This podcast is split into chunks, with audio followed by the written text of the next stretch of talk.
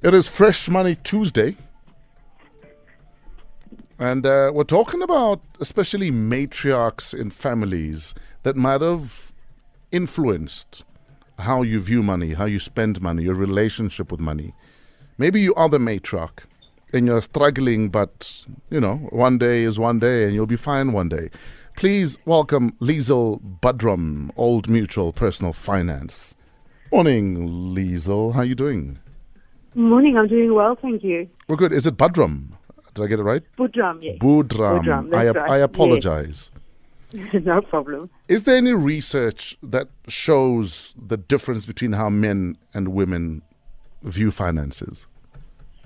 Yes, it's actually very interesting. If you look um, at the research we've done, it shows that um, men are usually more confident when it comes to financial planning and, and budgeting. Yes. Where women don't have the same confidence, but there doesn't seem to be any reason for that. So if you look at, at how women plan and how women spend, there's often a lot of reason for confidence because they are usually the more careful spenders. Yes. So we, we worry about women often outsource their financial planning and responsibilities to men simply because they lack the confidence, not at all because they lack the skill. Hmm. Have we tried to find out why it is? I think it's a historic thing. It's, uh, we haven't done any research on that, but I think uh, it's something that comes from the man being traditionally the breadwinner and women diverting to the man when it comes to financial decisions. Yes. We do see a lot of obviously um, single women, single moms needing to take financial care and doing a very good job at that, but Yes. still not really feeling confident that they're doing the best that they can. Sure.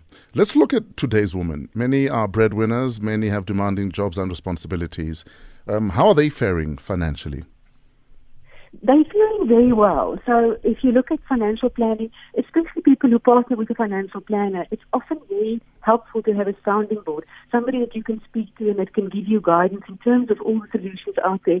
It's very confusing. And I think that's also why many people confidence in terms of making the decisions and understanding exactly what to do to create that long-term financial freedom. It's hmm. usually not that difficult if you're careful with your money to have the day-to-day budgeting in place and to make sure you don't overspend. Yes. But balancing that with that long-term freedom where you plan for your children's education and you plan for your retirement, balance is very important. Sure. And that's often where it helps partnering with somebody who can help you with financial planning and, and act as a financial sounding board Sure. when it comes to decisions.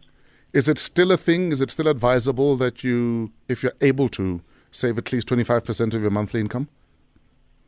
You know, that's something that's it's such a thumb suck number. Yes. I would like financial financial planning to be a lot more customized. So it depends on your income. I think many people don't save for the long term goals at all Yes. because that twenty five percent number is just so daunting. If you only get by, you know, barely on your budget, on your day to day expenses, then twenty five percent seems like a completely unreasonable number and then many people just decide they're not going to do anything.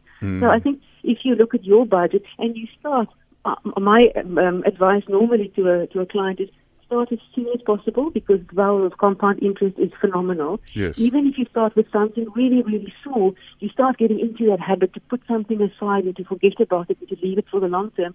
And then as you your budgeting improves, as you can see your nest egg grows, that motivates you to start putting more and more away for the long term. It's 751 Metro FM's Fresh Money with Lizl Budhram. She's from Old Mutual Personal Finance. So, Lizl, um, I work, I am paying off a bond, a car, um, and I stumble upon an inheritance. Let's say my grandmother passes away and she leaves me a 100,000 Rand. Where do I put that money? that again, it's a question that's absolutely personal to you. Yes. So you you find some people, unfortunately, I think most people take that additional money and they enjoy it. And Yes. it's important to enjoy your money. If you've been budgeting very carefully, you feel like you want to treat yourself. It's important to do that. But again, you need to find that balance between you know, have I taken out um, a loan, have I borrowed to, to sustain my, my spending? Obviously, that's bad financial management. Then this nest egg should contribute to paying off that loan, which is usually quite an expensive loan. Yes. If you've managed your budget very well and you feel you want to treat yourself, by all means, take a part of it and treat yourself, but also use a part of it towards your long-term goals because something like that can really be used to boost your long-term goals. Very pe- many people fall behind in terms of their retirement goals. We need to save so much money to hmm. make sure we have financial freedom in retirement. So a little boost like that, however small, can really make a big difference to attaining that financial freedom in the long run. Hmm. Uh, Lizl, have you found that uh, with women, especially, they save less than men do? Probably because they are much more hands on with the everyday expenditures of the home. So they would have money that they want to put away, but because they are very hands on with what gets spent in the house, they tend to save more, uh, well, less than men do. You know, it depends. It's not something that, that we've seen as a phenomenon. I think women are very good with day-to-day budgeting. You're absolutely right. But if I look at, at the children, the women are often also very concerned about the education of the children and making sure there is a, a fund for that to provide for that. When it comes to retirement, we are worried it's not really gender based. We are worried about many people not having enough money for retirement. Many people even planning that their children will take care of them one day when they retire, mm. mm-hmm. which is obviously not an ideal plan to have. Having your own financial freedom and not being a burden on your children should be a very important priority, balanced with your day to day budgeting. So it's really finding the balance between the two that's so important.